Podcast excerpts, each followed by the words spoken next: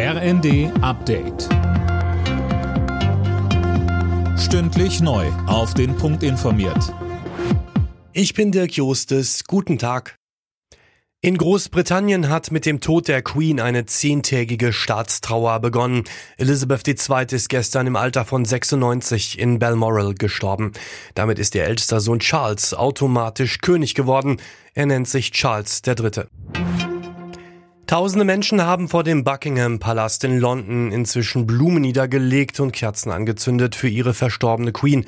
Aber nicht nur Großbritannien trauert, sondern die ganze Welt, Bundeskanzler Olaf Scholz sagte. Großbritannien hat seine Königin verloren, die Welt, eine Jahrhundertfigur.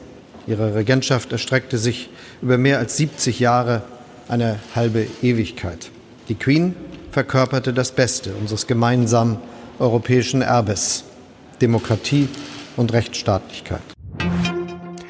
Bundesinnenministerin Faeser warnt vor Propaganda der russischen Regierung. Man sollte sich nicht von deren Desinformationskampagnen vereinnahmen lassen, sagte sie im Bundestag. Philipp Rösler. Wir erleben, wie die russische Regierung gezielt Desinformationen verbreitet, um gerade auch unsere Gesellschaft zu spalten, sagte Faeser. Sie hat dafür geworben, sich bei verschiedenen Quellen zu informieren und nicht auf das reinzufallen, was im Internet oft zu lesen ist. Außerdem warnte Faeser vor einer erhöhten Gefahr bei Hackerattacken auf Unternehmen, Behörden und kritische Infrastruktur. Um sich davor zu schützen, müssten in den kommenden Jahren 20 Milliarden Euro investiert werden. Bei den Krawallen vor dem Fußballspiel des 1. FC Köln in Nizza liegt ein Fan schwer verletzt im Krankenhaus, ist aber außer Lebensgefahr. Der Franzose war von einem der Ränge im Stadion fünf Meter in die Tiefe gefallen. Insgesamt gab es 32 Verletzte. Alle Nachrichten auf rnd.de